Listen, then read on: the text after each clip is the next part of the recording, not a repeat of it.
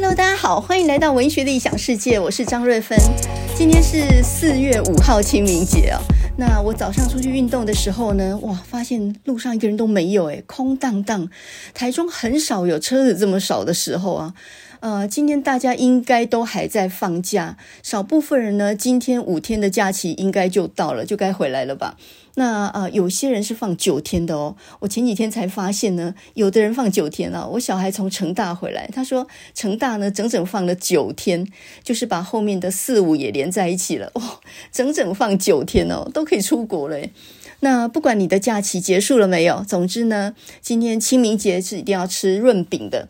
那么润饼啊，呃，就是春卷啊。这个春卷这个东西哈、啊，我们台南人就叫做润饼糕，呃，就是润饼，然后糕这个字呢是一个动词放在后面，就是把润饼卷起来的意思啊，所以叫润饼糕。那么润饼糕呢这种词哦，有一点像是蚵啊煎哦，就是动词放后面嘛，煎蚵啊，对不对？那事实上讲起来就叫做蚵仔煎，动词放在后面，所以呢，润饼糕、蚵仔煎，这个这个东西真的是非常非常庶民的美食哦。那么呃，各地都有包润饼的、包春饼的方法。我觉得很很奇怪一种方法，就是说居然还把润饼包起来以后拿去炸。诶，这个做法我们台南就真的没有啊。那么台南的润饼，呃，其实跟别的地方有一些不一样哦。我们呢一定会加上红芥豆跟油面，呃，哇，这个春卷里面包了油面，哇，它真的很好吃诶。然后红芥豆呢又是三月的蔬菜，它是一种豆子哦。那这种豆类呢，它外面有一层皮哦，呃，这个豆子很嫩的时候，那个皮甚至都不用去掉。可是如果稍微老一点以后呢，就把外皮剥掉，吃里面很嫩的豆子啊，这个叫红盖刀。那这个名词很奇怪，其实它就是红皇帝豆，可是我们呃读音我们叫做红盖刀，很少人讲红盖刀，我们都是说红盖刀。这个读音很奇怪啊，这个有点像是台南县的新营，呃，应该要念新营，对不对啊？新营这个跟郑成功来驻军有关呢，哈，新营、A 营哈，很多营，做这营，这个台南县呢，这个新营、A 营什么很多，那。呃，应该叫新娘，对不对？可是呢，其实念起来叫做新娘。所以你只要听到念新娘的，那真的就是本地人哦。呃，比如说你去问阿胜好了，就是作家阿胜，他就是新营人啊，一辈子住在新营啊，啊，民权路回头啊，写了一本书。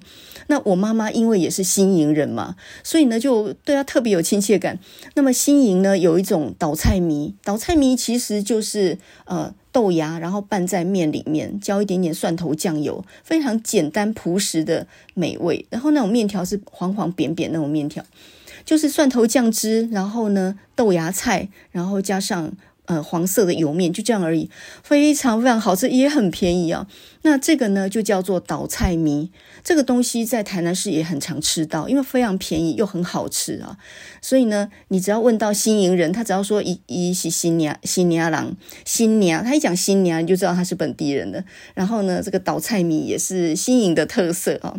诶，我这两天呢，刚好在联合报的副刊上面看到阿胜跟周芬玲他们两个的对谈。有兴趣的话呢，你可以去看一下哦。这个阿胜现在呢，一九五零年出生的嘛，雄厚哎呀，高我赶快。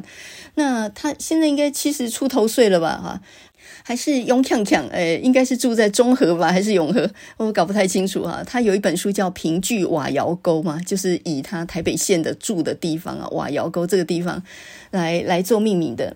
那呃，这个阿胜呢，在以前在演文学奖的时候，常常我我常常遇到他，周芬玲也是哦，所以呢，这个都算是文坛的老前辈，然后他们也是写了很多很多东西的人哦。这个阿胜可以算是台南的代言人，老一辈了。那么年轻一辈的话，大概就算是杨富敏了哈。这个说到杨富敏，呃，印刻文学生活志的四月号就以杨富敏来作为标题人物嘛。那杨富敏最近呢又出了一本书，快要出了，叫做《爱文》啊，呃，它是一个小说。然后呃，杨富敏就是以前写《花甲男孩》那个啊，那后来就把这个转编成电视剧，叫做《花甲男孩转大人》，这个应该大家都看过嘛，公视的连续剧十集的。那么杨富敏呢，他其实是台南县大内这个地方的人。大内呢盛产什么？盛产洛梨吧。呃，盛世就整开了哈。台南县大内这个地方的，所以呢，他刚开始出现在文坛的时候，不是有一个大内一姐吗？啊，就是有一有一部呃有一篇短篇小说叫《B B》，然后他就写一个大内一姐，其实他讲的就是他的曾祖母了。那杨富闵呢，在台大台文所念博士，已经念了好久了，不晓得念毕业了没有啊？那最近他在印科上面发表《爱文》这篇小说，呃，《爱文》那当然就是芒果嘛，大概看嘛怎样哈？那么《爱文》这个小说呢，它是呃，就是虚构了一个爱文国小，然后呢，这里头有一个男主角叫做永新，新就是三个金那个字啊。那么这样讲一个故事，所以呢，值得期待啊。呃，这个大概没多久之后，这个小说就会出版吧。那杨富闵一直都是以南台湾，尤其是以台南县大内啊这这些地方来作为他叙述的原点。那么这个有一点像是阿胜，所以呢，老一辈就是阿胜做台南的代表，那新一辈应该就是杨富闵了啊，就是这么样很集中的啊，非常大篇幅的来写台南的观点。那你可能会说，哎，还有个王浩一啊，王浩一不是写了一本书叫做《慢食府城》吗？然后呢，考证了很多府城的建筑啊、老树啊，还有呃这个美食哈、啊，这个府城的一些食物。但是其实王浩一他不是台南人，他本来是台北人，后来才搬到台南去住的。所以呢，他算是北部人，搬到台南住了蛮久。那到处考证，也考证出一些不少东西出来啊，算是美食家，然后也是一个考证家。可是毕竟因为他不是台南出生跟长大的，所以他对台南的很多诠释跟观点是有一点呃，有一些部分是不完全对的啊。比如说呢，王浩一在书里面曾经讲过说。呃，台南的这个红盖刀啊，它其实是反清复明的意思，是郑成功的军队来了之后才影响的，才把这个豆子叫做皇帝豆的。因为要反清复明嘛，所以呢，这个就象征是把皇帝吞进肚子里面啊，所以就把这个豆子呢叫做红盖刀。它这个逻辑哦，有一点像是虎林哥、茯苓膏，就那种一层黑一层。白的那一种有没有？那一种很好吃的那种糕点，虎林哥它可能是反清复明的意思，因为它谐音嘛，虎林复明。但是呢，这个红盖刀应该跟郑成功没有关系，因为呢，根据考证是这样的啊，红盖刀这种豆子呢，又叫做白扁豆，它的原产地它其实是在南美洲秘鲁这个地方的的一种豆类，那为什么会跑到台湾来呢，因为呃，秘鲁这个地方呢，经过西班牙的殖民之后，西班牙人呢把这种豆子呢就呃带到欧洲去。然后呢，就在欧洲大为流行，因为这种豆子呢，非常的高纤啊，蛋白质啊，淀粉其实是很吃得饱的，也是非常营养的东西哦。然后呢，就是带到欧洲去之后，在十九世纪之后呢，才传入，再辗转传到亚洲来。所以呢，红盖岛这个东西是原产地是在南美洲的秘鲁，然后被欧洲人、西班牙人带到欧洲，然后再来呢，从欧洲再带回。亚洲，因为殖民到亚洲来，然后就影响了亚洲哈，所以呢，台湾甚至台南很多物产都是跟荷兰有关系嘛，因为荷兰来殖民，所以呢，就番仔血啊，或者是什么番茄这些名词，其实都是从被荷兰殖民这样来的。但是呢，根据考证啊，这个红盖刀其实是十九世纪才过来的，没有那么早啊。这个荷兰人郑成功那一段呢，是十十七世纪的事情，哎，熊炸哈，没有那么早，所以呢，应该是。王浩一有一点过度解读了吧？啊，应该不是什么事情都能把这个跟郑成功或反清复明画上等号的。呃，台南人的论标稿里面呢，会加油面跟这个红盖刀。我倒比较相信韩良露的说法啊。韩良露他的母系妈妈阿嬷那边呢是台南人，他的爸爸呢是上海人，所以呢，韩良露这个美食家，他等于就是结合了两大菜系，也就是外省跟本省菜的结合啊。所以他说他们家有两个食神坐镇嘛，上海菜是很好吃的哦，本帮菜那些是很很。很讲究的，那台南菜呢就更不用讲，所以他从小就吃遍各种美食。那么韩良露呢，他就考证说呢，呃，在春卷里面会包油面跟红盖刀的，就是因为台南这个地方，尤其南台湾台南县这个地方啊，很多都是从泉州、同安跟晋江这个地方来的，是这样的习俗衍生过来的。那在春卷这种比较搞里面会包那种酸菜菜脯的那个，就属于客家人啊，桃竹苗，现在分布在桃竹苗一带。所以呢，你光是看那个春卷里面包什么料，大概就可以看出它的出身，就是它的文化背景。那呃，我们吃的东西，我们的口味，真的跟我们的历史文化真的有很密切的关系啊。比如说呢，呃，同样都是做蛙粿，台南人会在蛙粿里面加肉燥，然后因为台南的菜系也受到泉州菜的影响，很多羹汤嘛，所以你看那个肉羹啊、浮水鱼羹啊，哈，然后呢，坎鸡啊，这种东西都是。哎，我突然想到有一个米刷狗也是一样，这个也很典型是泉州的菜，因为那狗狗那样子的哈，就是呃这个泉州菜。那台南这个地方呢，什么东西都先浇一匙肉燥下去啊。可是呢，我在我后来到台北念书的时候，我第一次看到白色的蛙粿，哎。我的天，那是什么东西？因为台南的蛙粿，因为它加了肉燥去调味，所以蒸出来已经是那种酱油色的了。然后中间还要凹进去。那挖的时候呢，不是用叉子或汤匙，它是用一个像小木匙那样的东西，还给这个龟鬼鬼就是那个过过去的过哈，就是那个呃，这这怎么讲啊？就是。把那个蛙柜化开的那个东西，有点像那个范仲淹的那个粥，有没有凝结那个粥那样子？然后呢，你浇的酱汁，狗狗那个酱汁呢，就会流到你画出来的那个缝缺缝里面。哇，那个真的是一看就就简直就是吃受不了啊！但是呢，我第一次在台北看到白色的碗粿的时候，哇，突然觉得好可怜，很苍白的模样。碗粿它是白色的耶，然后呢，吃的时候呢，给你一点。呃，这个菜脯啊，什么那种东西，然后再淋上酱啊，光是一个白色的碗粿都是被加进了，然后呢，再加上一个菜脯跟碗粿也不搭，你再加什么酱都没有救。所以呢，我第一次在台北吃到那种加了菜脯的碗粿或加了菜脯的肉粽的时候，哦，我简直没有活下去的勇气。怎么这种东西啊？后来我才知道，原来客家的粽子或客家的。嗯，这种碗粿，它其实都是比较倾向加干菜啊，或者是那种那种菜脯那样的东西。它包粽子也加菜脯呢。那台南人没有这样的啊，所以。我呢已经是典型的台南味了，呷甲的咸甲的啊，所以呢，王浩一他就讲过说，你怎么辨别这个人是不是台南人呢？很简单，只要不管讲到什么，一定会咸啊，这个东西呃没有我们家那边的好吃，只要这种人这这个人一天到晚就嫌那个东西没有我们家那边的好吃，这样的是台南人啊，说的也有点道理啦，这个要讲咸的，我们不一定很会煮，但是呢，就是嘴很刁哈。台南人哦，没有在在乎什么米其林三星四星，呃，对那些东西其实是嗤之以鼻的。最好吃的店都是没什么招牌，连店名都没有的。老板呢也是非常的豪迈的，他几点开门几点关其实不一定的，看心情，看卖完没有，这料的刷，还跟你几点开门几点关嘞。然后呢，台南好吃的店。都不是观光客会去的店，那一种一碗虱目鱼粥什么两两百块那种黑龙江人的街哈，那真的在地人吃的其实都不是那样东西，我们吃的都是又便宜又好吃的，所以呢，呃，不要太相信观光指南上面什么台南名店，你每次看到个排大排长龙那个就是都给观光客吃的。说到台南的润饼哦，我倒真的是很怀念，我今年很惨啊，我一个润饼都没有吃到，原因是。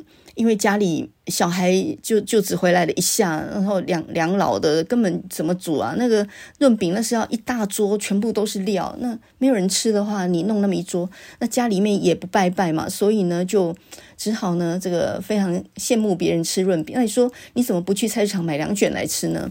我跟你讲，我不用买就知道很难吃了。哎，我做完港咸没啊？所以呃，我也曾经在台中的传统市场，像南屯市场啊、香樟市场去买那个粽子。啊，比如说端午节去买粽子啊，都都很难吃啊。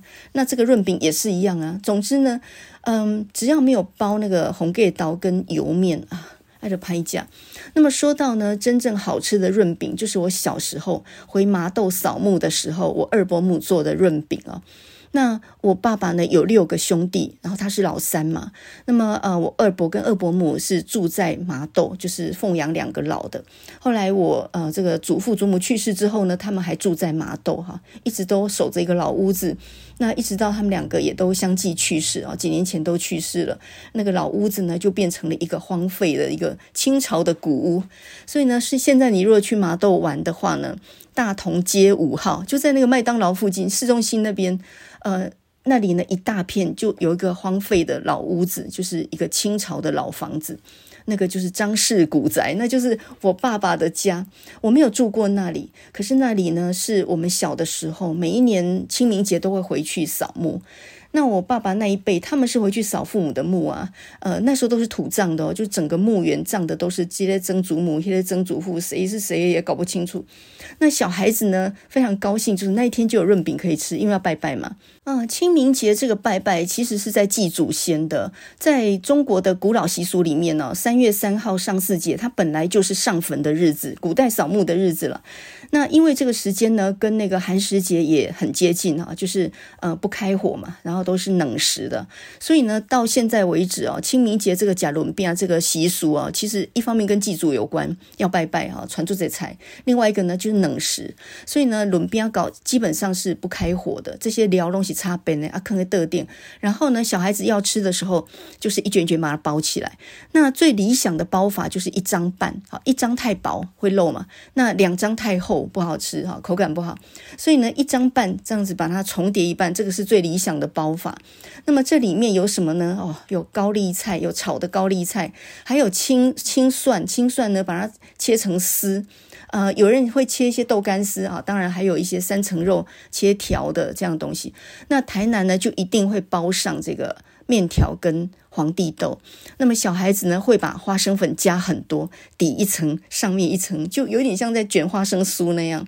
那因为花生粉里面它已经加了很多糖嘛，所以呢，花生糖粉啊这个东西包起来，呃，是又有蔬菜的脆甜，然后又有那个花生的香味，就小孩子就把这个当做一个蔬菜卷哦，很甜的蔬菜卷来吃。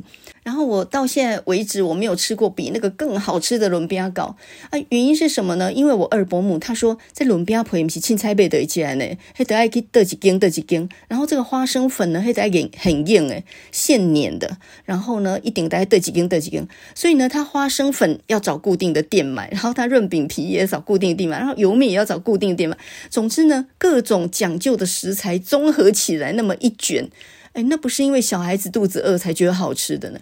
我后来就吃遍了所有的润润饼啊，没有一个好吃的。从夜市到各式各样的呃这个古早味的菜市场，怎么买都不好吃。后来呢，只好望之兴叹啊，自己弄不出来。但是因为吃过好吃的，所以你就别的也看不太上眼啊，真的是非常的凄凉啊。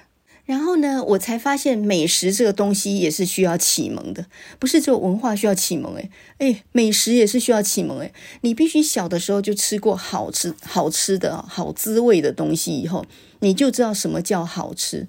好吃的东西不是讲门面的，不是看宣传的，呃，不是不是有很多什么很很花俏的一些东西的，好吃就是好吃。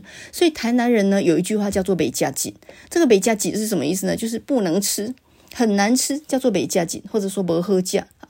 所以呢，要让台南人点头说哦，这袂歹，诶，这不简单呢，这非常的不简单哦。所以那些什么摆盘装饰那都没有用了，那个台南人只要一口一吃下去啊，袂食紧。所以这就是我老妈常讲的口头啊，袂食紧。有一次我请她去台南、台北啊，吃一个下午茶，一盘子六百块诶，然后呢，她居然吃了一口就说袂食紧，没猪没逼啦。我就说你不要这样，这很贵，你小声一点。她就说啊，等我要袂食紧。所以呢，你就知道我的慨叹了。没有没有红盖刀包在里面的仑饼糕啊，真太好吃啊，这个真正袂食紧啦。那你可能会说，你干嘛那么执着那红盖刀啊？没有少了这一项，呃，没有了红盖刀跟油面，这个仑饼糕也就没有灵魂了啊。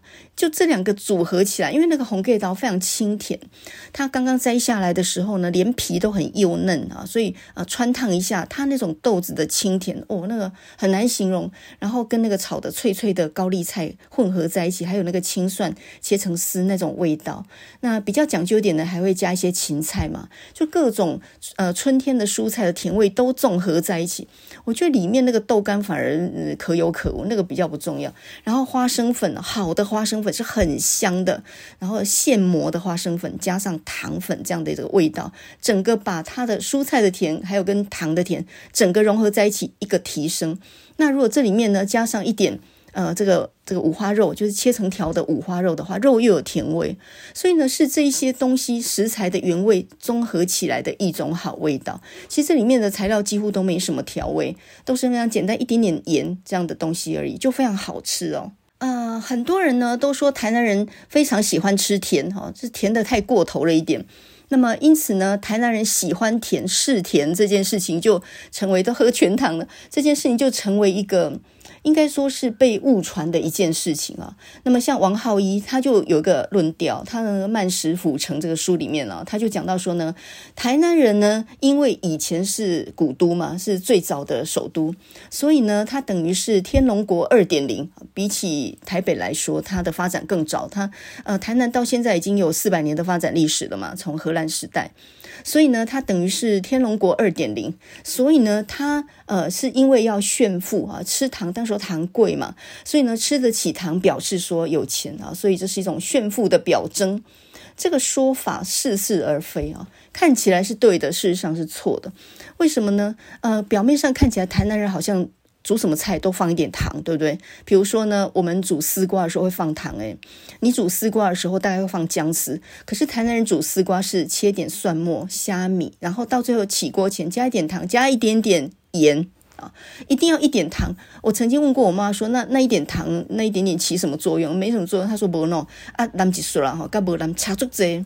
后来我照做，果然那一点点糖跟那个盐啊，它整个提升了整道菜的味道。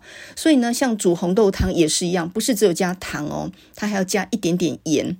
所以呢，台南人讲究的好味道，不是只有死呃死甜哦，它是咸甜啊咸甜。我们现在呢，先来做一下台语教学啊。台南人如果遇到那种只有咸味而没有甜的，我们就叫死咸啊，西咸嘛。那如果是只有甜而没有一点咸味来综合的呢，就是毫无层次的甜味的话，我们就叫呆丁。嗯、我记得我有一次买了一份马卡龙，哦，这可贵了，法式甜点，小小圆圆一个哦，很贵。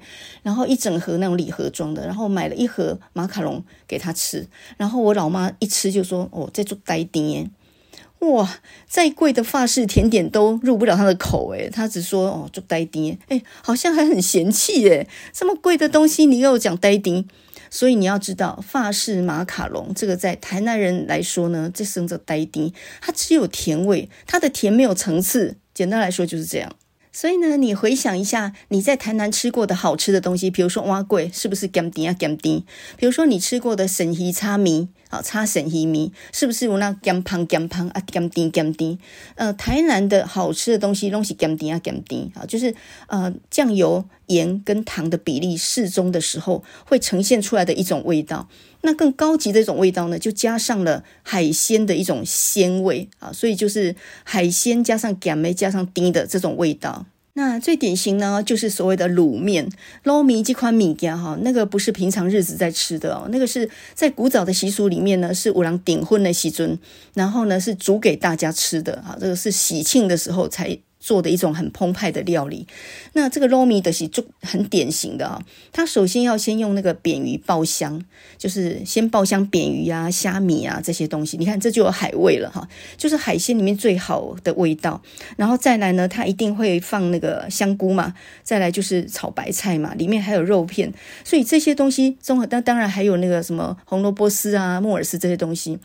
所以你看啊，先有了海鲜，先调一些海鲜的那种鲜味出来，然后再有肉片，再有菜，各种蔬菜还有肉的甜味都进去之后，然后调干咸酱哈，就是调咸蛋嘛，咸酱调来都喝一起做，然后最后吃的时候呢，撒上香菜、胡椒粉，然后加上一点黑醋。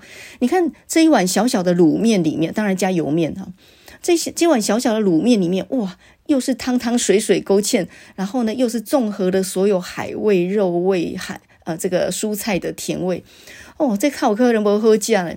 那这个卤面呢，其实是最后一缸诶，做起来都做很多哈，都是在喜庆的时候分送给宾客吃的。所以你那天你看到有人在吃卤面啊，今天有什么人在订婚啊，有喜事诶。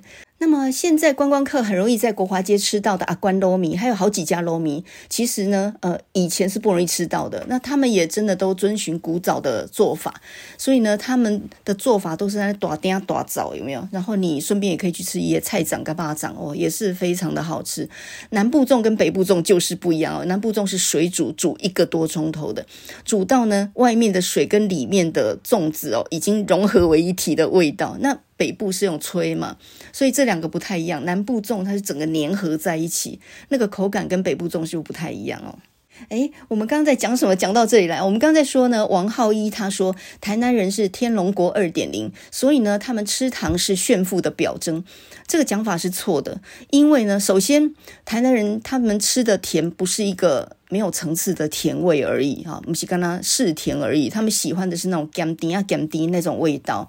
那么，呃，我们等一下再说什么叫做甘啊。台南人喜欢的是那种加上了鱼鲜味道，然后又有咸又有甜的综合的那种，叫做甘 maybe，好，叫做甘。那食物里面放很多糖，也不是因为要炫富，因为你知道，真正有钱的人是不需要炫的嘛。只有那种没钱的人才需要哇，这个身上戴什么裸雷的手表，然后穿的一身行头。没有台南有钱的人，那么请吊嘎，然后穿那个蓝白拖啊，规条街啊，拢引到的厝啊，啊，那个乡下沙嘎地啊那一种啊。所以呢，真正有钱的人才不炫富啊，都穿得极低调，还路边几个阿伯引到客人的过来动所以老台南人他因为。他本身就有那个身份地位，他有钱嘛，也也有房产，所以他不用炫富啊。有钱的人是不用炫富的。那为什么台南的菜多放糖？那是因为想要把最好吃的东西宽带人客，就是那是一个诚意，想要想喝起来好理解这个艺术。不是讲，哎，我端出很甜的东西来招待你，那是表示说温刀做节，我炫富不是？他是想把最好吃的东西给你吃的这样的一种心意。所以呢，我觉得王浩一讲的不太对，毕竟是外地来台南的人哦，你只看到表象而已，你没有看到内在的实质。啊，米加南瓜藤啊，嘎黑亚麻呢，综合起来的那种鲜味啊，呃，是熊贝宽带狼 K 的那种心意，绝对没有炫富的意思啊，因为有钱的人不用炫呐、啊。呃，说到甘这个这个字的意思啊，其实字面上来讲就是甘嘛，甘就是甜，其实不是哈，这个所谓的甘，这里比做拍改水就是。哎，甘甜啊，甘甜，或者说有一个词叫甘甜味嘞，这个词这种台语的词其实很难解释哦。我们可能要用食物来解释会比较准确一点哦。呃，我刚刚讲过什么叫做甘呢？就是海鲜的鲜味再加上适当的甜咸的调味啊。甜的、咸的加海鲜的肉味的，这样调和起来好吃的味道，但、就是叫做甘。所以呢，好的酱油绝对不是死咸的，一定是酱起来会甘的啊。什么叫做甘呢？比如说有豆子天然发酵的一种一种味道，或者是呢，呃，它有了加上海鲜的一些味道。那我举一个很典型的食物，就是台南的杜小月肉燥。肉燥北中南都有啊，台北也有什么什么胡须章啊，台中有空霸崩啊。那么南部的杜小月肉燥跟这些其他地方的肉燥或卤肉或空吧最大的不同在哪里呢？大家都一样用酱油用糖，对不对？也用盐，对不对？但是台南它还多加了一个海味，就是虾头。所以呢，你要做杜小月肉燥的时候，首先呢，你就必须要去买新鲜的虾子。我要强调是要新鲜的虾子哦。那新鲜的虾子买来之后呢，你把头摘下来，然后因为虾头里面有虾油嘛，虾膏，然后你就是用那个虾头去爆红葱头，嗯、红葱头本身就有一个香气了，大概要切整整一饭碗。如果你要煮一锅肉燥，你要一饭碗的红葱头那么多，一饭碗是很多的哟，我切到你手酸为止，要切得很细啊。所以呢，切一大碗的红葱头，然后加上一大碗的这个呃鲜虾的虾头。然后来煸，那你还不能急，你要用小火这样慢慢的煸它，就是煸到那个虾油都出来，整锅都变红色，哇，那个香味四溢啊！所以呢，做肉燥之前，那个肉还先放一边哦，先要爆那个虾头，就要爆个大概我猜十五分钟一定要，然后呢，爆到味道非常香之后。你可以把那个那时候呢，这个红葱头也已经差不多被你炸酥了，要用小火，不然红葱头会焦掉。然后呢，那个虾头呢，就跟这个红葱头一样，就放在锅里，你先把它弄到边边去，然后中间最热的地方呢，你就下绞肉，这时候才绞肉下去。然后呢，这个绞肉开始炒的时候，肉的甜味就会出来，它也会释放出一点油分跟水分。然后内行的人还会加一点猪皮，就是一定要跟老板要一点切成小块的猪皮。那为什么炒肉燥一定要猪皮呢？因为猪皮有猪皮的油脂，它那个胶质到最后才会释放出来嘛。所以呢，加上绞肉，加上猪皮啊，猪皮可以切小块一点。然后讲究一点的人呢，除了放酱油跟糖之外，还会放一节甘蔗头。呃，甘蔗头以前是随手可得的东西，尤其南部啊，就种甘蔗。那我们现在如果没有地方去买甘蔗头的话，你就加酱油跟糖也可以，但是你酱油一定要选好的酱油。什么叫做好的酱油呢？就是那种细细一长瓶玻璃瓶的，然后一瓶就一百多块那一种酱油。你如果买市面上那种什么塑胶桶装，那都不行哦。那一定要用很好的酱油，因为好的好的酱油的香气跟那种那种一般的不一样。然后加上糖或冰糖，我觉得加冰糖或糖就没有太大差别。然后这样要熬多久呢？小火慢炒，你这样大概又要炖个一到两个钟头。像那个杜小月他们熬肉燥的那个锅哈，呃，基本上不只是炖两个钟头啊，他炖一整天，他一看好拼不碎，听说是完全不洗的，然后呢，就是第二天再加一些新的东西进去，就等于是老卤就对了。所以呢，越陈越香啊，越卤越香。然后那个肉还有它的脂肪，还有它的胶质全部释放出来之后，你这样子一瓢浇到你的白米饭上面的时候。它粒粒晶莹剔透，那个肉汁呢就扒住你的白饭，哇，那个真的是好吃到无比啊！所以呢，我后来在中部吃焢肉饭，我可以感觉到焢肉饭的好吃，就是三层肉里面一层肥一层瘦，这样一口咬下去也的确是有好吃的地方，它也有胶质啊，吃起来也很很豪迈啊，也也是非常爽。但是呢，肉呃这个杜小月肉燥那种吃法的较优秀，因为它已经完全都融合在一起了。你只要一小瓢放到面上，放到放饭上面，放到那个什么呃各式各样挖柜或什么上面，都是很万用的一种酱嘛。所以呢，你只要有这么一一锅酱这样煮起来，你里面可以卤卤蛋啊什么的。呃，如果你放上一些昆布，就是一些昆布的话，那个昆布又有甜味哦，它那个它就更胶质就更多。这是我老爸教我的方法，更昆布了。那昆布要先泡一下，然后再加进去肉燥里面煮，非常非常的对味。然后那个泡昆布的水不要丢掉哦，那个泡昆布的水也要加进去一起煮哦，因为那个水也是精华哦。所以你看我们这一锅为什么会好吃？为什么会甘甜味嘞？你想想看，它有虾头诶，这是海味，再来还有昆布诶。所以我们煮一锅肉燥酱的时候啊，并不是只有肉。如果是只有肉，它的稀咸嘛，对不对？你加多少糖也是只有肉的味道。你肉还加上了虾头，你看看这就厉害了嘛。所以呢，台南人煮什么东西啊，他就很擅长利用那种肉海鲜这种滋味。那么就因为这些东西的融合是很美好的味道，所以台南人他对海鲜的要求也非常高。也就因为在海边的关系，所以呢，这个吃鱼吃多了以后啊，呃，像我们吃虱目鱼，只要离离这个捞起来一段时间，所以这段时间就是说几个钟头以后，在市面上卖的还得给它磨青啊，别别人看起来的话就青光的干嘛磨青啊？所以虱目鱼的鱼肠呢，也只有台南能卖，因为那个是要在最极新鲜的情况底下杀完之后拿出来现煎，那鱼肠很容易烂嘛，你放在冰块上，你想保鲜保鲜不了多久，所以呢，鱼肠每每一个鱼只有一份一份嘛，所以呢，那个煎鱼肠只有在产地。而且呢，是要新鲜现煎，哇、哦，那个才叫好吃的。只要稍微有一点点变味都不能吃哦。所以台南人因为吃虱目鱼这种新鲜的吃多了以后，他非常知道什么叫新鲜。他不用在那里看什么鱼眼睛都不用了。然后台南人吃鲜鱼汤比吃牛肉汤还要更普遍。这个米果讲的是对的哈。最近米果就是一个台南的女作家，现在人在台北，她大学是念淡江的。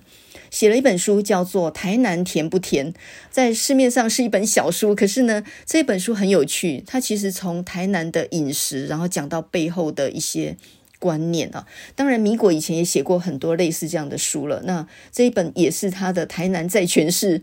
呃，杨富米写的是风土人情的故事，然后米果呢，以一个台南女儿的身份，他写的是他怀念他小的时候在台南吃的东西啊。我发现米果其实跟我差没几岁，他应该比我小几岁而已啊。他现在应该五十几。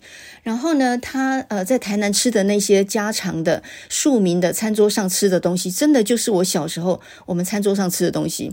一般的家庭没有人在吃牛肉汤的，尤其台南那种呃农耕的地方，基本不吃牛的。所以现在观光客在那里说什么牛肉汤是台南特产，没有，台南人很少吃牛肉汤的，没听过。呃，我举一个东西，我们餐桌上。常吃的一个东西哦，非常的美味的东西，来给你听听看啊！你或许也可以照这个煮煮看。我离开台南以后就没有吃过这一味了。这个叫做盐龟啊，罗萨巴提桃。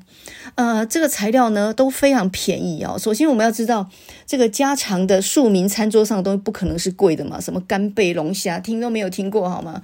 呃，首先你必须要准备盐龟啊，还有呢就是虱目鱼头。那么盐龟啊是什么东西呢？就是大黄瓜，然后呢用那个。用醋啊，用什么东西？我我不会做啊，就是腌成黄色的。那么米果呢？他书里面就讲做讲说那个黄色有点像荧光色，我觉得还不到荧光，差不多就是一种鲜黄色，有点像我们吃日式料理的时候，不是有附两片黄色的那种腌黄瓜那种颜色？那整条就是那种黄色的腌黄瓜，一起就生了哟。所以呢，买来之后呢，你把它剖半去了籽之后，然后切成薄片，或者切成块也可以哈。盐这个盐龟啊。那么这个盐龟啊呢，单独吃当然不好吃。可是呢，呃，你把它跟那个虱目鱼头一起卤。这个虱目鱼头呢，首先洗干净，给它破饼，然后呢，先站着让它煎一下。因为虱目鱼头那个头的断面那边是比较呃比较宽的嘛，那你就站在那个锅上平底锅上面呢，先把它煎一下，煎些夸些夸恰恰安那点喝啊，不必整个头都熟哈，稍微煎一下。然后呢，就是盐龟啊插起来，加一点姜丝。然后呢，加上好的酱油跟一点糖，然后加一点水，这样去卤它，就是卤虱目鱼头。大概这个酱油呢盖过虱目鱼就够了哈，是再加一点水，让它焖着煮一会儿。那你看这么简单的食材哦，你看那个盐龟啊就秀的嘛，它基本上就是那种大黄瓜吃不完的时候腌起来的东西。可是我妈说呢，这个盐龟啊。也看哪里买的，有的腌腌的不好吃啊，有的就腌的非常好，酸味很足，那个叫做腌的非常好。啊，这个盐龟啊呢，等到它腌腌制好之后，它是不太能放的。所以你若去市场买两条盐龟啊等哎，你如果没有马上煮掉的话，它在冷藏也只能放两三天哦，再放就坏掉了。所以呢，这些东西都是。以前没有冰箱的时候的那种保存的方法，好腌起来，然后呢煮虱目鱼头，哦，虱目鱼头嘛是被坑击的，那个一定要趁新鲜吃。所以这两个东西炖在一起的时候，哇，它释放出来那种甘味，我告甘味啦。那个甘味呢就交崩熊喝。呃，米果这个书里面，这个台南甜不甜这本书里面就讲到说，台南人做爱交咸诶，吃饭的时候交交一匙肉燥或一匙这种虱目鱼的卤汤，啊，交几个咸，卡喝。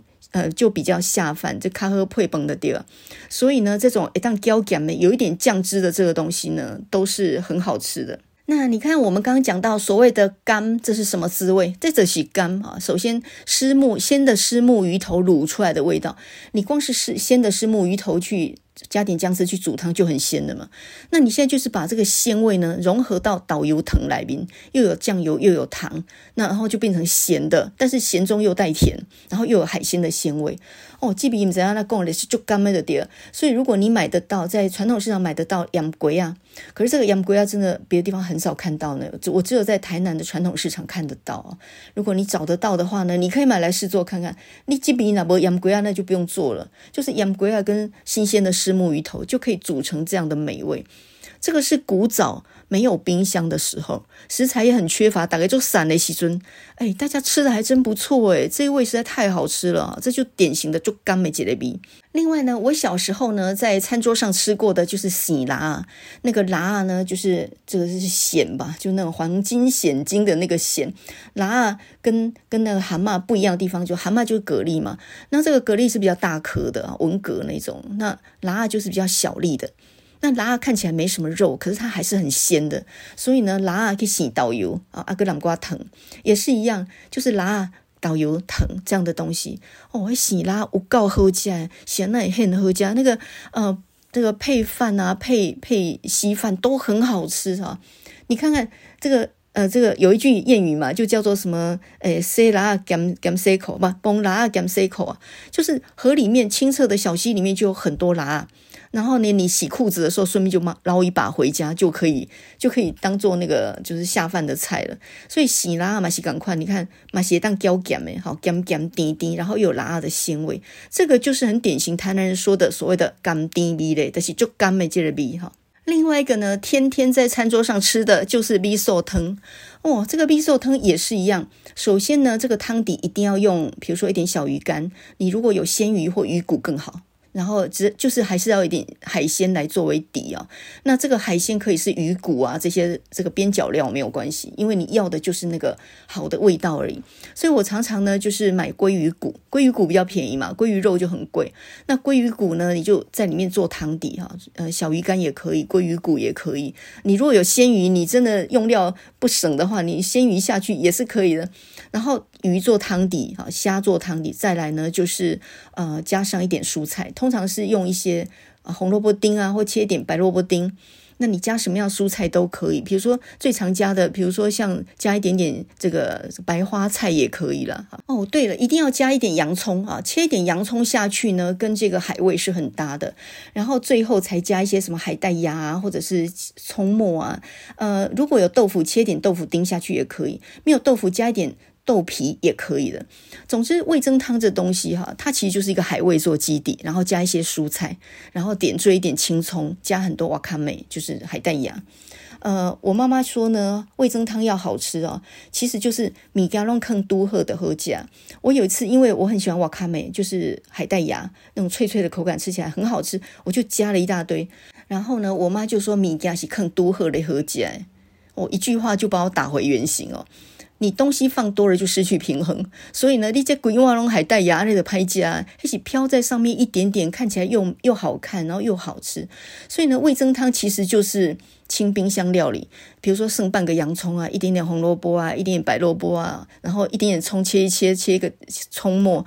其实就是冰清冰箱料理。那如果有点菇的话，加点菇也很好吃。加点各式各样的，比如红喜菇啊，或金针菇，加这个都是对味的。然后每一样加一点点，到最后煮起来，哇，就是一个非常好喝的味道。那这个味噌呢，当然又要用好的味噌了。然后呃，不要在里面煮太久。味噌呢，拿来让它融化下去，马上就要关火了。所以呢，这个火候还有东西的配置，其实是有讲究的。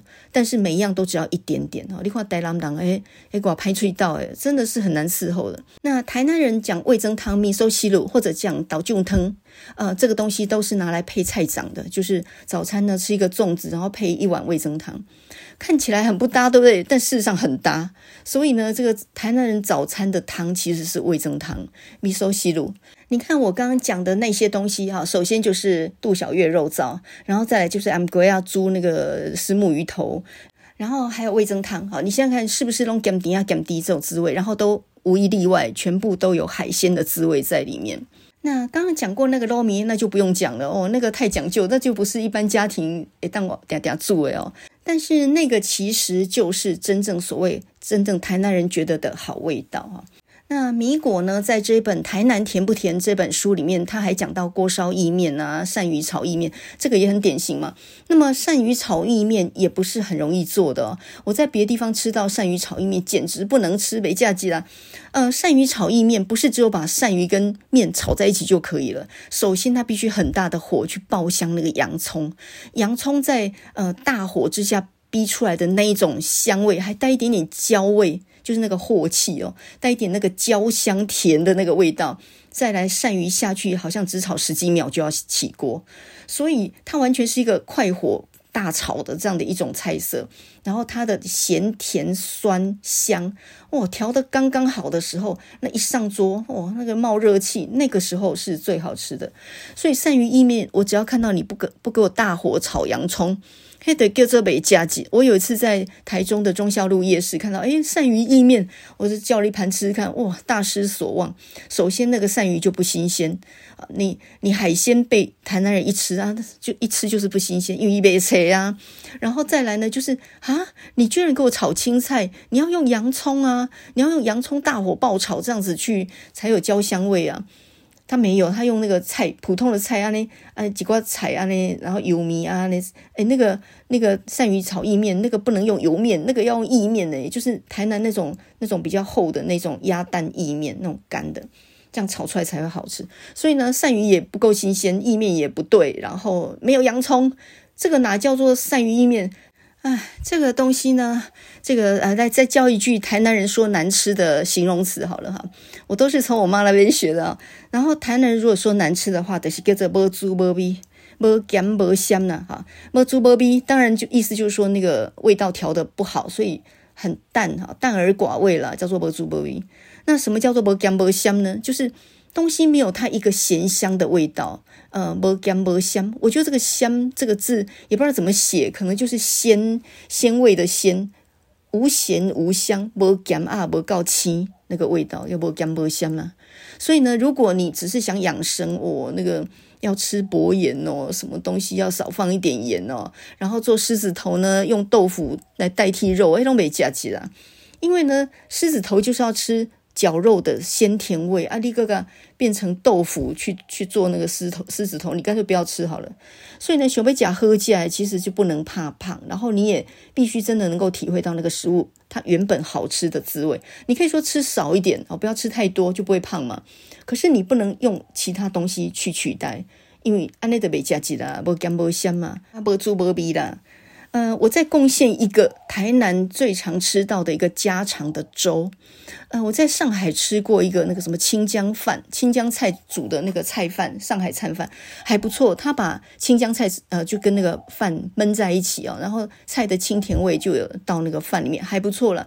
那个菜饭，上海菜饭。我们现在呢来教一个台南的菜饭哦，这菜刀啊买实在是很好吃哦。什么叫做菜刀啊呢？就是那种长长一条，有没有？其实我们就叫做。呃，怎么讲？豇豆嘛，就是长长一条的那种豆。那如果你买到的稍微我看刮，你就稍微撕一下哈，先刮细一点。那如果你买到的是一个很细嫩的，就是比较油诶，那个就不用吸。那总之，那菜刀一起做等诶哈，一条长长这样，买回来洗干净呢，就把它切成段，大概切成嗯、这样。这个五公分长的那种段，好，先切断，然后呢，再来就是红葱头切碎，跟肉末一起爆香，赶快哈，就是这一步就跟做肉燥的那个前置作业差不多。然后呢，菜刀啊，行雷叉几嘞哈，炒到稍微软了之后呢，再来再把泡过的白米，你米先泡好，放在旁边备用。泡多久呢？可能泡个半小时都可以吧。因为你你如果稍微泡过米啊，你下去煮会看嫩嘛。那我们要煮这个菜刀啊糜的时候，是希望它煮起来是够软烂的嘛哈。所以你白米泡一下，然后呢再加进去一起炒。现在是在炒锅里面哦哈，加入泡好的白米去焖它。这个就是一种咸粥嘛，然后呢，最后加一点盐跟糖来调味。那这种菜刀阿买呢，我记得以前夏天的时候很常吃哦，原因就是因为它很便宜，再来就是它放凉了之后呢，都还是好吃的。呃，就是整锅。就闷在那个店里边，然后呢，这个谁有空就去盛一碗来吃，诶，就喝起来呢。不晓得为什么，就简单的菜刀啊，然后跟那个肉末、红葱头炒炒就很好吃。我记得呢，红葱头是可以百变料理的啊。我妈妈做那个蒸蛋的时候，她什么样的高汤都不需要，她没有什么材料的时候，她就把红葱头切碎以后呢，在那个锅里面爆一下。然后这个油呢，就有一点红葱头的香气了。就他就把这个红葱头的油呢倒进去那个打散的蛋里面。呃，我也记得没有怎么过滤，哎，哪有那么功夫啊？这个我妈很忙的，国小老师，匆匆忙忙，她做菜都超级快的。然后呢，把这些红葱头的油呢就倒进去打散的蛋里面，然后加适当的水，就放进电锅里面焖啊。这样做出来其实就是很香的蒸蛋。你看它所有的材料就是什么？就是蛋。还有呢，红葱头就这样而已，一点一点盐跟一点糖这样调味而已，非常的好吃。所以后来我看到人家说什么做茶碗蒸还要高汤喽，还要弄一点鱼板咯，还要一点什么海鲜料。哎，你搞到这些东西才去做一碗蒸蛋，那也太累了吧？我老妈都两个红葱头就做出一碗蒸蛋，而这个蒸蛋呢还可以浇咸，就是白米饭浇上去，哇，就可以稀里呼噜吃一碗了。台南人呢，觉得很高级的料理，那一定是跟海味有关的。比如说像昂吉米哥啦，这种阿哈本店那种招牌菜色，还有什么炖甲鱼那种东西哈，还比呃什么给亚迪斗比那个东西都是很高级的海产，那个是我们小孩可望不可及的，那个只有在宴席的时候才吃得到。我们一般来讲，呃，最庶民的美食，比如说我爸爸在星期六的下午，他就会跑出去买书，到处逛，然后呢，他就带回来点心。他买回来点心就是香肠熟。肉叫做 N 强食吧，那么 N 强食吧是包含哪些东西呢？就是粉肠、香肠啊什么这些，然后淋上酱啊，然后呃这个另外还有咖喱肉圆、咖喱霸丸，它那种肉圆就是跟黑林霸丸不相同款，黑林霸丸是比较软一点的，小小一个，那里面都有火烧虾哦。那咖喱霸丸它比较结实一点，然后倒扣过来就是一个碗的一个一个半圆形那个形状。那咖喱霸霸丸也是很好吃。那么这些东西就是。一般的小吃，就台南人真正喜欢吃的小吃。其实什么叫做 N 强小吧呢？这个香肠熟肉就是台北人讲的黑白切，就是呢三五好友，然后在路边吃一点小点心那种东西。那啊、呃，就有点像是那个欧练啊给会那种那种小东西啊，很便宜，但是很好吃。呃，我现在想起来，我台南的童年，十七岁考上大学，我就离开了台南。可是我好像把这些对于食物的记忆都一并带走了。比如说呢，用破布剂，不管是蒸鱼或者是煎蛋，那一种滋味，那个就叫做干。那很多人不晓得什么叫破布剂嘞，这个破布剂也是在南台湾，尤其是在那个山上。通常呢，破布剂跟芒果是会长在一起的。然后芒果呢，因为呃听说很热嘛，所以吃多了以后会有一些皮肤的症状，呃，很容易长长长一些什么皮肤上的一些好发的一些一些症状。所以呢，那个吃破布子呢是可以解毒的。诶，各这个两个好朋友刚好长在一起哦，所以在台南我们也常吃泡泡鸡，然后也常吃芒果。芒果一吃都是吃一大脸盆的，没有人吃两个的，那个都是一吃吃一大盆的土芒果。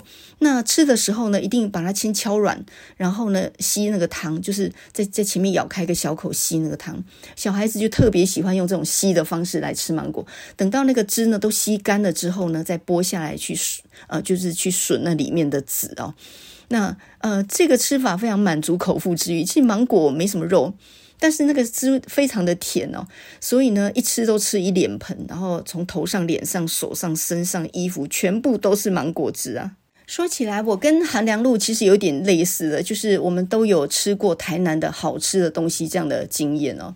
然后带着这样的一种拍脆道，或是这样的一种应该说对食物的高标准的要求啊，我觉得其实是很有作为厨师的一个本钱。所以呢，我正在想说，我有没有可能踏入料理界啊，打入黑暗黑暗改啊，就是说呃，踏入一条不归路哦。那前半生都在读书，根本就没有机会去发展出来厨艺。有没有可能在接近退休这个时候呢？小孩都离家，然后才开始钻研厨艺呢？那我最近在书店里面呢，就看到不少新的书哦。最近书店里面，呃，像九歌的年度散文选、小说选，这个蛮可以看一下。另外呢，黄庭玉出了一本散文集，叫《隐身术》，这个是一个都会女子的一个生活散文，那文字写得很细腻，这个蛮值得一看的。那么古蒙人呢，出了一本散文精选集，叫做《吃冰的滋味》。还有呢，钟文英有一本，呃，就是送别了他的母亲的一本杂记啊，也不是叫做诗，也不叫文的，就是一本诀离记，诀别的诀。然后呢，我在书店还被一本书给吸引了，这本书呢是一个纽约的名厨，叫做安东尼·波登。那么书名呢叫做呃半生不熟，波登厨艺与人生的真实告白。那刚开始我还以为是那个那个这个波登是那个那个地狱厨神啊，戈登拉姆齐，结果不是，我弄错了。这个戈登拉姆齐呢就是一个英国的厨师嘛，他就主持一个电视节目叫《地狱厨房》那个啊，然后他就很会骂脏话的那个啊，戈登拉姆齐。然后不是，这本书是安东尼波登，那他是。一个美国的纽约的一个厨师啊，他写过一本书叫做《厨房机密档案》，二零一八年去世了啊，他自杀去世，听说是因为忧郁症的关系。然后，因为他早年就是一个混混啊，吸可骨科碱啊、cocaine 这样的东西，吸毒品呢。然后后来呢才改邪归正啊。那他曾经有一个自己主持了一个很好的餐厅，同时呢，他也是一个遍访世界各地的一个美食家，所以呢，他也曾经在 CNN 旅游节目里面，呃，有一个叫做波登过境。然后呢，他就也结集成书，叫做《波登的世界旅游指南》。他走遍全世界各地，吃遍很多的美食啊，所以这是一个比那个呃戈登拉姆齐更资深的一个厨师。那他们两个有一个共同特色，就是都是很毒舌的，讲话都很直接、很辛辣的。那这个波登，安东尼波登呢，他里面有一篇，他就讲到说呢，你想要成为主厨吗？我看完就打消当主厨的念头。我现在发现哦，煮东西给自己或家人吃，跟拿它当职业是不太一样的。煮给自己吃的时候呢，你有它的乐趣在，你煮的是少量，然后你有一点实验的。呃，不管是做失败了自己吃也是蛮蛮好玩的。可是你煮给客人吃的时候，你要重视卖相，你要去精算成本，你大量制作，然后你一天要削七百公斤的马铃薯皮，或者处理呃这个这个七百斤的这个鱼或什么的时候，那都已经不是一个享受了，那都已经是苦工了。所以呢，当厨师你必须要提得起几十公斤的大桶子，然后穿着雨鞋在餐厅里面这样移动，所以你不宜是胖子。而且呢，他也觉得去。那种非常高级的厨艺学院呢，缴很大笔的金钱去什么法国蓝带什么那种学校去学，那没有必要。呃一个人呢，真正应该要全世界吃透透，然后到一些有名的餐厅去实习，你去当小工都没有关系。总之呢，很高级的厨艺学院不一定能学到东西，反而是要去好的餐馆，从打杂开始，先先当学徒打杂，然后这样到处学，也不要固定一个地方。那你呃，大概是年轻的时候不要被高薪吸引，因为你很容易被那种二流三流的餐厅留下来，觉得薪水不错，然后就在那边就在舒适圈了，你一辈子都没有办法精进自己的厨艺嘛。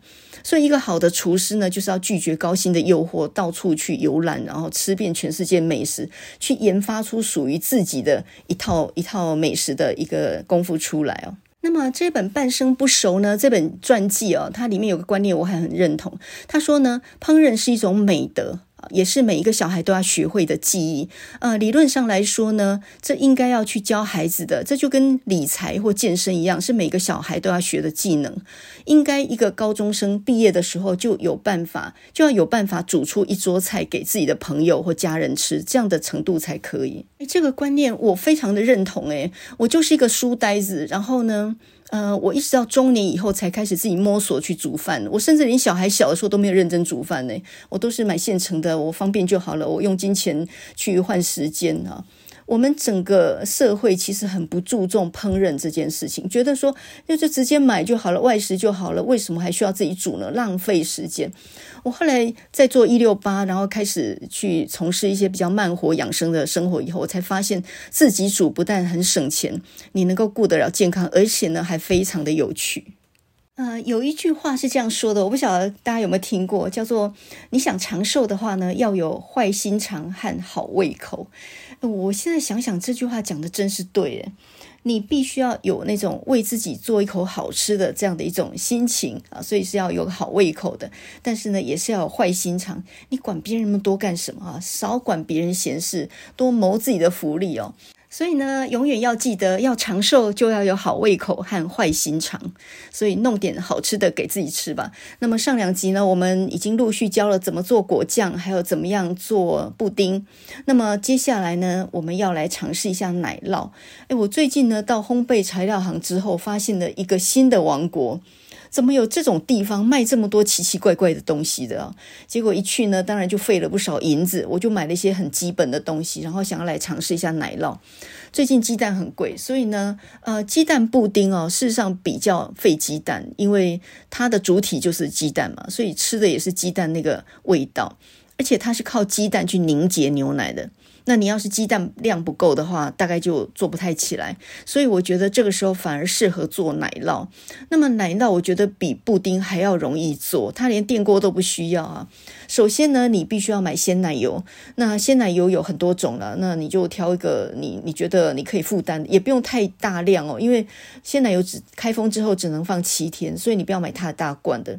那要冰哦，所以买一罐鲜奶油，然后呢再买一点炼乳吧，啊，炼乳像飞燕牌啊什么那种都很甜的，那个是增加味道的，没有也可以。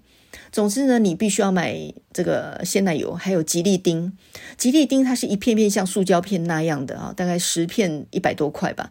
呃，如果你懒得用吉利丁，那你就用吉利丁粉，它就把它研研磨成粉状的，意思是一样的。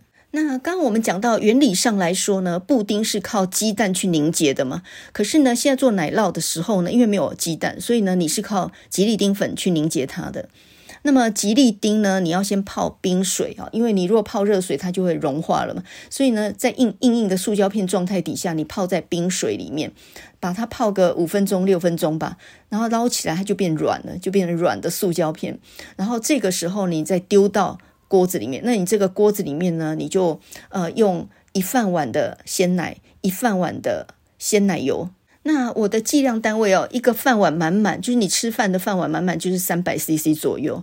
所以呢，就一比一的状态底下，呃，牛奶跟鲜奶油你先混合在一起加热，然后呢，一边加热，你旁边那个吉利丁软了的，你就可以丢进去，然后一边搅一边拉，煮到呢边边冒泡泡，已经快要到八十几度、九十度左右，那牛奶的热度，然后加一点糖进去，这个糖加多少是随意啊，我通常都会加两两汤匙啦。那么这个时候，你这一锅子里头呢是乳白色的哦，好，这里头就是一碗鲜奶，一碗鲜奶油，然后呃软了的吉利丁下去搅拌呢，然后加了糖。这个时候，你其实也可以把可可粉融化了以后加进去一些，来作为可可的这个奶酪，就就换味道。那你会说，那可可粉我如果呃不把它融化就加进去会怎样？会会飘在上面呢？你就比较难搅而已啊，还是可以的啦。如果你要简单，你就可可粉下去，然后搅到散，还是一样啊。那我们现在算算看哦，三百公克的鲜奶，三百公克的鲜奶油，再加上呃你的可可粉，如果调了水进去的话，那你这一锅已经快要有七百公克了。那这个七百公克，你当初的吉利丁片呢，差不多要用十克左右。如果你用的是吉利丁粉的话，大概就是一汤匙。因为你如果用太少的话，可能也没有办法凝结。那一片吉利丁大概五克左右，所以你差不多要用两片。那吉利丁粉比吉利丁片贵一点点，因为它帮你磨成粉了嘛，哈，所以就是一个半成品了，所以稍微贵一点。好，那在锅里面全部搅拌均匀之后，它已经完全溶解之后，再来还是要过筛。那找四个玻璃小碗，我就是用布丁那个四个玻璃小碗，然后过筛之后呢，均匀的倒到四个小碗里面，然后现在就不要动它，因为这个汁液是热的嘛，你要等到完全凉掉才可以。呃，封上盖子或封上保鲜膜，然后放进冰箱。如果你热热就放进冰箱，会发生什么事呢？你那个凝结的表面就会产生皱纹，那就不好看。所以呢，就是一定要放到完全凉了再放进冰箱。那冰个几个小时，哇，就非常好吃了。那这个时候，你可以在上面放一点点呃水果切丁啊，做一点装饰啊，看起来就会更好看。所以呢，如果你不加可可粉，你做出来就是雪白的奶酪。那呃上面就加水果啊、果酱啊、果汁都可以。那么最近呢，凤梨非常便宜哦。呃，很多人就说什么猪肉很贵，蛋也很贵，那你怎么不吃便宜的呢？现在凤梨就是大跌价。现在就是吃金钻凤梨最好的时候，所以我们上次教大家怎么样做凤梨果酱，那一招一定要学起来哦。那个做好的果酱刚好就把它淋在那个雪白的奶酪上，再加一点点凤梨切丁来装饰，哇，那真的是太好吃又太好看了。那如果你像我这样做成巧克力奶酪的话呢，就撒一点糖粉或者是可可粉来做装饰哦。其实伊雷特布丁也没什么多大了不起，布丁跟奶酪基本上是一样的东西啊，它就是吃那个水嫩的那种感觉啊，就吃一点甜点。这两个的差别呢，就是布丁它是靠蛋黄，要蛋去凝结。那奶酪呢？它是靠吉利丁或吉利丁粉这种胶去凝结，它是一种动物胶，是提炼出来的啊，等于是另外花钱买。那布丁跟奶酪，其实我觉得布丁更营养，因为它加的鸡蛋比较多嘛。可是奶酪因为它是雪白色的，它加什么都可以，比如说伊雷特，它把奶酪加上了芝麻的味道啊、巧克力的味道啊、芒果的味道啊，它就变化不同的颜色跟口味出来。布丁跟奶酪吃起来都很好吃，然后做法也很简单，材料也很便宜哦，所以值得大家来做做看。那么今天呢，我们从清明节的仑边搞，然后吃到为什么台南的春卷呢要包那个红盖刀，然后呢再讲到台南人喜欢的味道其实是甘，不是甜啊。呃，介绍到米果这本书，台南甜不甜？那我自己呢，当然是有一个台南的很怀旧的一个味，呃，但是并不抵触呢，我钻研法式的甜点。哎，我们人生在世也是要吃一口好吃的呀，要长寿就是要好胃口和坏心肠哦。你要时时记得这句话，不要克扣自己的肚子啊。那今天呢，讲到这么怀旧的味道啊，那我们就来听一首非常非常老的怀旧的歌曲。那么这首歌呢，叫做《田纳西华尔兹》（Tennessee Waltz）。啊，这首歌是一。一九五零年的时候，由一个美国的女歌手叫做 Patty Page 他所演唱的。那么 Patti Page 呢，他在二零一三年就已经去世了，去世十年了。其实呢，这首歌并不是他原唱哦，真正的原唱是一九四八年的时候，有一个叫做黄金西部牛仔合唱团 （Golden West Cowboys） 这个合唱团所唱的。他们没有唱红，就后来是由 Patti Page 他所唱红的。那么因为在五零年代嘛，所以呢，也是猫王那个时代，猫王。也有翻唱版，反正很多人翻唱过这首歌。那 Patti Page 他的声音是那种中低磁性的声音，唱这首歌非常非常的适合啊。那么在舞池里面缓缓响起这一首啊、非常非常罗曼蒂克的这首华尔兹的舞曲。然后因为华尔兹它是男女两个人，然后慢慢跳的那种转圈的那样那样的一种舞步嘛。那么通常呢一舞定情，这是很很常见的。那么这首歌里面呢也就讲到一个。艾琳红龟庞体，龟瓦隆庞体这样的一个情境，就是呢，在一个舞池当中，他遇见了一个老朋友。I introduce her to my loved one。我把我的好朋友介绍给我的爱人。结果呢，在他们共舞的时候，我的朋友把我的爱人从我身边给偷走了。龟瓦隆庞体啊！然后呢，在后面就就有一点点那种非常哀怨的感觉，但是又非常的优美啊。Yes, I lost my little darling。就在那些乐队演奏这一首非常优美的田纳西华尔兹的那个夜晚。那么这首歌呢，后来听说在一九六五年的时候还成为田纳西这个州的州歌啊，所以歌红道呢，已经可以代表这个州了啊，这个也算厉害。Tennessee 这个词啊，听说是从印第安的话来的。美国很多地名都本来就是印第安的语言。那么 Tennessee 呢，听说在印第安的语言里面，它是一个很大的弯的藤蔓的意思。那么像 Mississippi，Mississippi 这个也是一个印第安语言啊，那个 Mississippi 就是很大的河流的意思。我们没什么创意了，大概就是呃地形地貌这样子衍生出来的词语嘛。呃，田纳西州呢也是猫王的家哦。呃，猫王就是曼菲斯高中毕业的。那田纳西州它是一个黑人州，它里面很多黑人啊，然后典型的南方州啊。呃，我们呢这首歌我们就请 Patti Page 来唱一遍原唱，然后再来呢我们来听猫王的版本。女生唱有低沉磁性的味道，那猫王唱起来呢就比较是一种柔情婉转的哦，也另外有一种风味，他的声音也真的是好听哦。呃，不管你的清明节过得怎么样，我们现在来听一首老歌来沉醉一下。那么这首歌呢，就是一九五零年呃曾经蝉联了十三周冠军的一首怀念金曲。那么这首歌呢，就是田纳西华尔兹 （Tennessee Waltz）。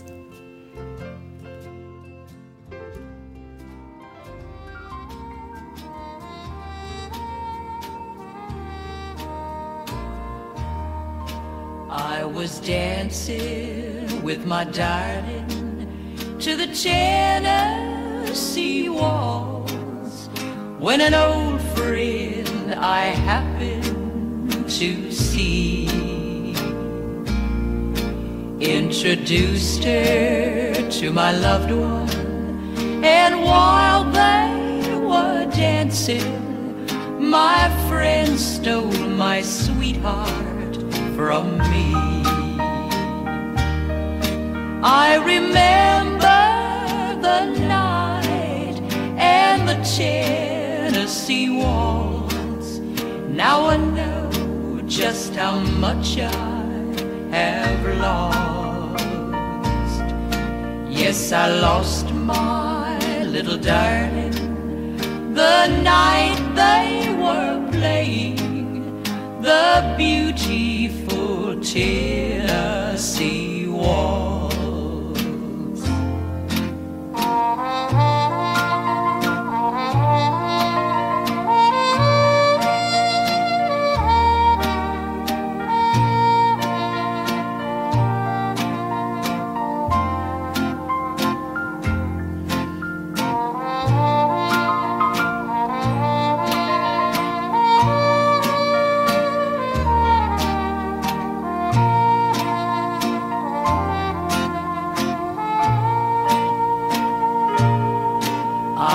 Dancing with my darling to the Tennessee waltz when an old friend I happened to see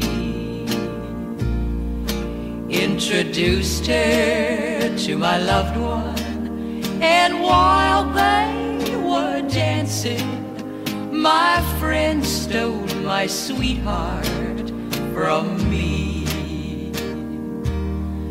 I remember the night and the Tennessee waltz. Now I know just how much I have lost. Yes, I lost my little darling the night they were playing the beautiful Tennessee waltz. You know I lost my little darling the night they were playing the beautiful Tennessee waltz. I remember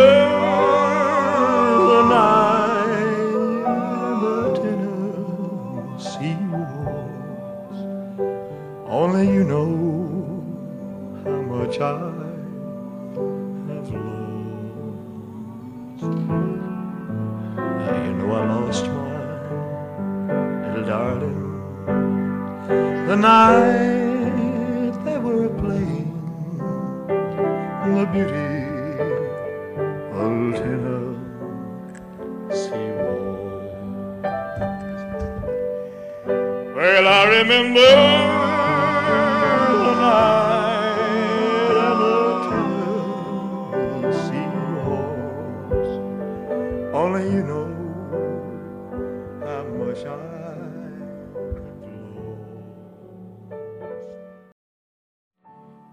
know I lost my little darling the night they were playing the beautiful Tennessee waltz. I remember